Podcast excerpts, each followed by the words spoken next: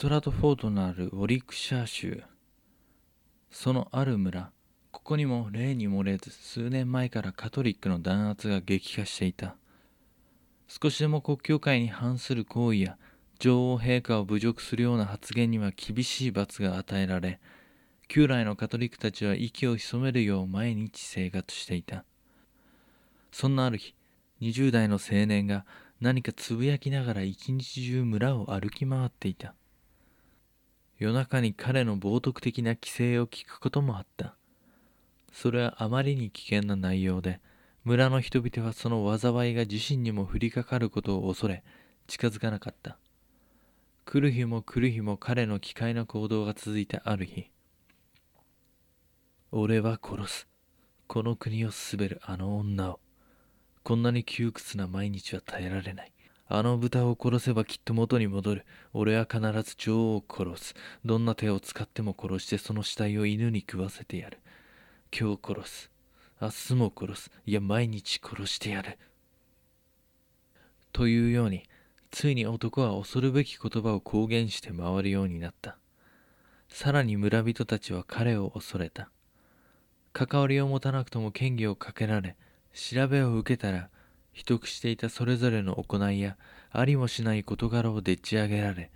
罰せられる危険もある。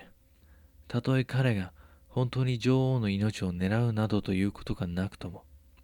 この話はウォリクシャー州のカトリック取り締まりに当たっていたトマス・ルーシーの耳にすぐに入った。ジョン・サマービル。確か以前諜報部のリストに載った男だな。ただの狂人だ。という報告であったが奴は一人か。そうか。組織だっての行動はないのか。確か奴の嫁のその兄はエドワード・アーデンではなかったか。あの忌々しいカトリックの地主。奴が支援する可能性は尻尾を出すまで待つか。それともサマービルが厄介になる前に身柄を押さえておくか。ひとまず泳がせたいのだが問題が起きてからでは私の責任問題ともなるとりあえず中央へ報告しておけその報告は速やかになされ、数日後の静かな夜、数人の男たちがサマービルの元を訪れ、その身柄を拘束し、ロンドン島へ送った。ジョン・サマービル23歳。尋問は一日置き、拷問。他のカトリック擁護者との関わりは未だ取れず、報告通り言動は死に滅裂で、強靭である。拷問を続けてしばらく経った頃、サマービルの口から誰でもいいのでカトリック擁護者の名を聞き出すようにと、バーリー卿からの指示。そしてついに、義理の兄のアーデン家、エドワードの名と、近くに隠れている妻子の名を聞き出すことに成功。レスター伯はアーデン家を排除したがっているとのこと。翌日、ジョン・サマービル、ロンドン塔内にて首を吊り死亡した姿で発見。サマービルの証言により嫌疑不十分のまま、エドワード・アーデンのもとにカトリックの取り締まりの手が伸びた。エドワード・アーデンほか、妻のメアリー・アーデンと娘の身柄が拘束され、拷問の後、何の罪かはわからないが、裁判によりエドワード・アーデンの死刑が確定した。この年、1583年の12月、スミスフィールドにてエドワード・アーデンの公開処刑は執り行われた。首吊り台にかけ息のあるうちに下ろして正気を切り落とし腹を裂き死にかけた本人の前で引きずり出した内臓を火にかけ首を切り落とした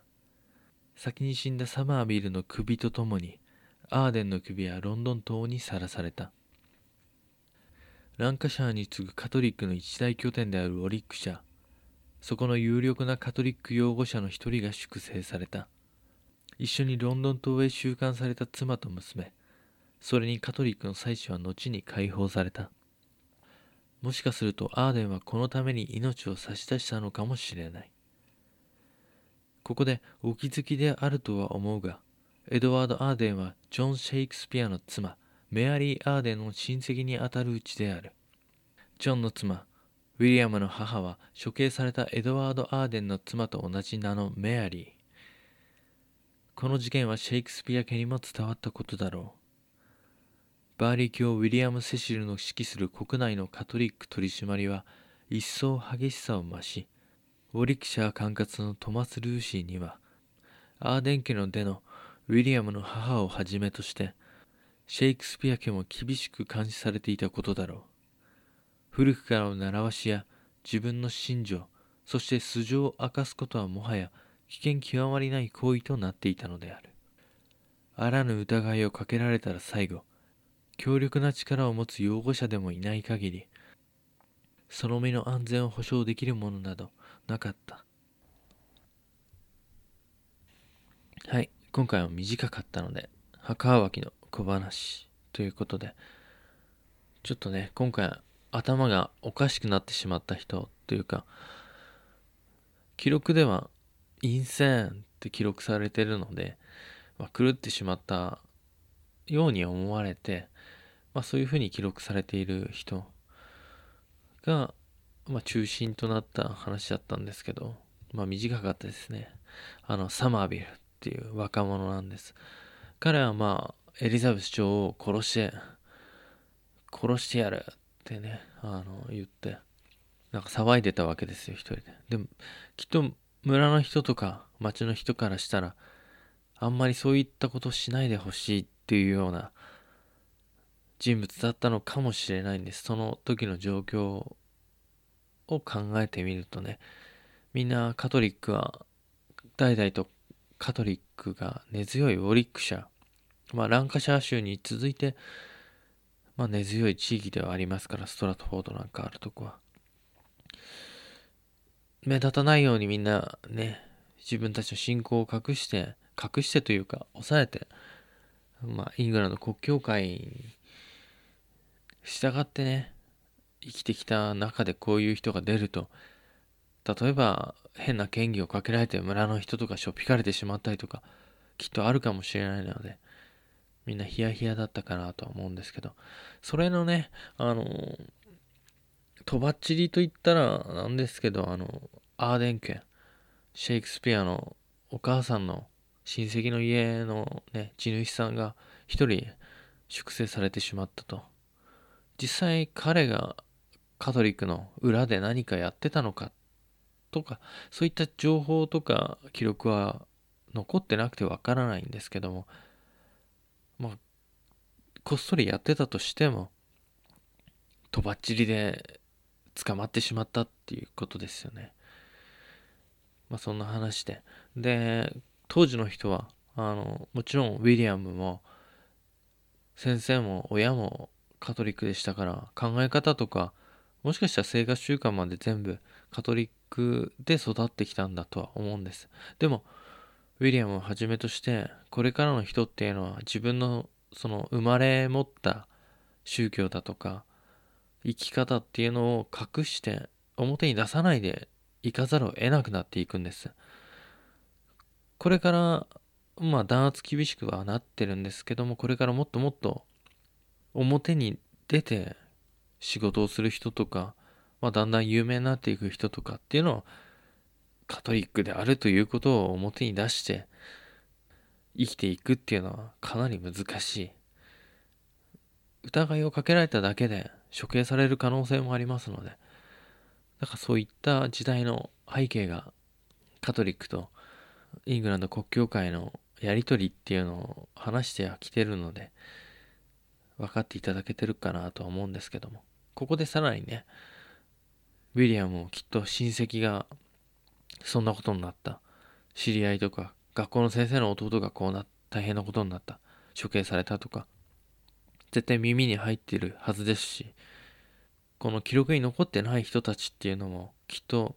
情報として、噂としていろいろ入ってきてたのではないかと思います。まあそんな感じ。で、まあ、今回の短かったね、小話として、あの、処刑場に使われたスミスフィールドってところは、もしかしたらご存知の方もいるかなとは思うんですけど、あの、アメリカのスミスフィールドの食肉会社とはまた全然違うんですけど、きっとそのアメリカのスミスフィールドっていう食肉会社があるんですけど、結構大きい、中国にあの買収されてしまった大きい食肉会社があるんですけど、そこはきっとロンドンの北西部にあるあのスミスフィールドっていうとこから名前取ったんじゃないかなそれはなぜかっていうとねまあちょっと一つのネタとして聞いていただければ。ここはあのもともとスムースフィールドっていうふうにきっと昔は呼ばれてたんです。まあちょっと草が生えてたりうん小川でもあったのかな。動物とか放し飼いにして育てるようなにはとってもいいとこ平たくて。平地ですね。それがスムースフィールドって呼ばれたのがなまってスミスフィールドになったのではないかという語源まあまあ大体そうなん感じなんじゃないですかね。スミスっていう人が関係ある記録っていうのはないのでよくわからないですけど。いやそこっていうのは何何に使われてたかっていうと王室のなんかこう馬上のやり試合とかまあこの県の大会とかね、まあ、貴族をはじめとしてまああとは市民たちの、まあ、レジャーの場所でもあったんです。でこの時代1583年の話をしましたけどこっから遡る遡ること500年ぐらい前。1102年のことですね。スミスフィールドのこの土地にあのヘンリー一世のお付きの銀融詩人がいたんですよ。名前はねレヒアっていう人。まあ銀融詩人で道化師だった人。何王様の付き人の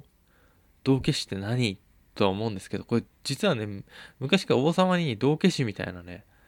人ってついてるもんなんですよ。なんか王が怒った時にうまいこと言って場を和ませたりまあ頭が相当回転がいい人な人とかしかなれないんでしょうけどね余計王が激情してしまったら大変ですから。まあそういう人がいてまあ王もそういう人を囲ってたというか自分のそばにいて意見係とはまた別の意見係道家ってのは何て言うんでしょう。人間の鏡みたいなもんで。道家の姿を見た時に自分の姿を鏡に映したかのようにはっと気づくために必要な人みたいな役割で置いてたことも多いんですよ王様のそばって。まあそのレヒアって人がその1102年にセント・バーソロミュー修道院っていうのを建設したんです。このセント・バーソロミューっていうのはまたの名はね、バルトロマイ。記念日が8月24日ですね。で、これを1583年よりもっと前の時代に、えー、っと、例えばフランシス・ボルシンガーが若かった頃とか、それからの時代にね、8月24日に起きた大事件があるんですけど、それはパリの話です。それはまたまたいつか過去に戻って出てくる話かもしれないです。まあ8月24日覚えていてください。このセント・バーソロミュー、バルトロマイの記念日。これの記念の修道院っていうのが建設された、あったんですよ。で、このバルトロマイって人はあの、あれですね、ミケランジェロの最後の審判にも書かれてるやつです。あの、剥がれた自分の皮とナイフを持った姿で書かれてるって。この川の顔がミケランジェロの自画像になってるっていうんで有名ですけど、この人はね、カワハギの刑で殉教したっていうふうに言われてる人で、まあ、そんな人が、レヒアってね、この道化師が、あの、ヘンリー一世のお付きのレ道化師のレヒアが修道院建設した理由っていうのは、ローマをこう巡礼してる時に、セント・バーソロミューが目の前にこう出現する幻覚を見たっていうのが動機だったし、夢だったのかもしれないです。これがね、まあ動機となって、あの、立てた。まあ基金を募ってね、自分の曲芸とか演技とか、まあいろいろとか募金とかで立てたらしいです。それで、後々修道院長になって、なったんですけど、セント・バーソルミューの祭日になると、その周りでね、マーケットが開かれるようになったんですよ。で、それが、あの、バーソロミュー市場っていうか、バーソロミューマーケットとして発展して、あの、1538年。だから、修道院が建って、えー、っと、400年以上そこにあったんですけど、修道院は。それが、まあ、修道院自体が解散されても、マーケットはその日に行われるみたいな感じで存続してたんですよね。まあ、このマーケットで何があったかというと、もちろん、いろんなお肉が売ってたり野菜が売ってたりまあお肉が多かったです。あのこの現代も残ってるんですけどここら辺の土地とかこの場所ですねについてる名前ってのがあの何ていうんですか動物をから取った名前が多いんでしょ場所の。コックレーンとかね。あの何ていうの？オンドリ通りとかあとカウレーンとかね。牛通りとか。あとあのグーズアリーとか。ガチョウの小道みたいな、まあ、そういう名前が多いんですけど現代も残ってて、まあ、そこは、まあ、食肉をはじめとして、まあ、そういったマーケットが結構発展してったっていうかずっと残ってたんですね。でそこはあの演劇とかもあったんですよ。なんか舞台があったのか広場でやってたのかわかんないですけど奇跡劇とか静止劇とか道徳劇だかの演劇とかあとはこうレスリングみたいなのとかね。人と人が もみ合うみたいなのをみんな見たりとか。あと演奏とか記述とか。あとたまにこう移動動物園っていう見せ物なんかも提供されてたっていう。でこのここはねスミスフィールドっていうのは家畜市場で有名。実は現代もあの食肉工場があるんです、ここは。スミスフィールド。で、これ10世紀っていうもうほんと早い時代に、この敷地に家畜マーケットが広がってった。で、祭日とかになるといろんなマーケットが開催して、催し物がある。賑やかな場所だったんですね、ここ。お祭り騒ぎみたくなるわけですよ、マーケットとか。まあ、人が集まるような、集まりやすい場所っていうのは、公開処刑の場所として結構古くから使われてきたっていう場所もあるのでエンタメが集結する場所には処刑場があるんです。あの当時のエンターテインメントっていうのはの一つですからね処刑っていうのは。であのブラッディ・メアリー、えっ、ー、とエリザベス一世のお姉さんですね腹違いの。これが女王だった時にあのカトリックの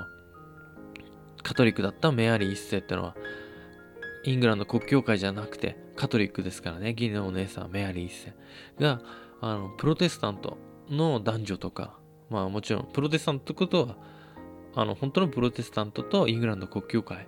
の男女。あと子供とかを火あぶりで殺した場所としても有名な場所なんですここ。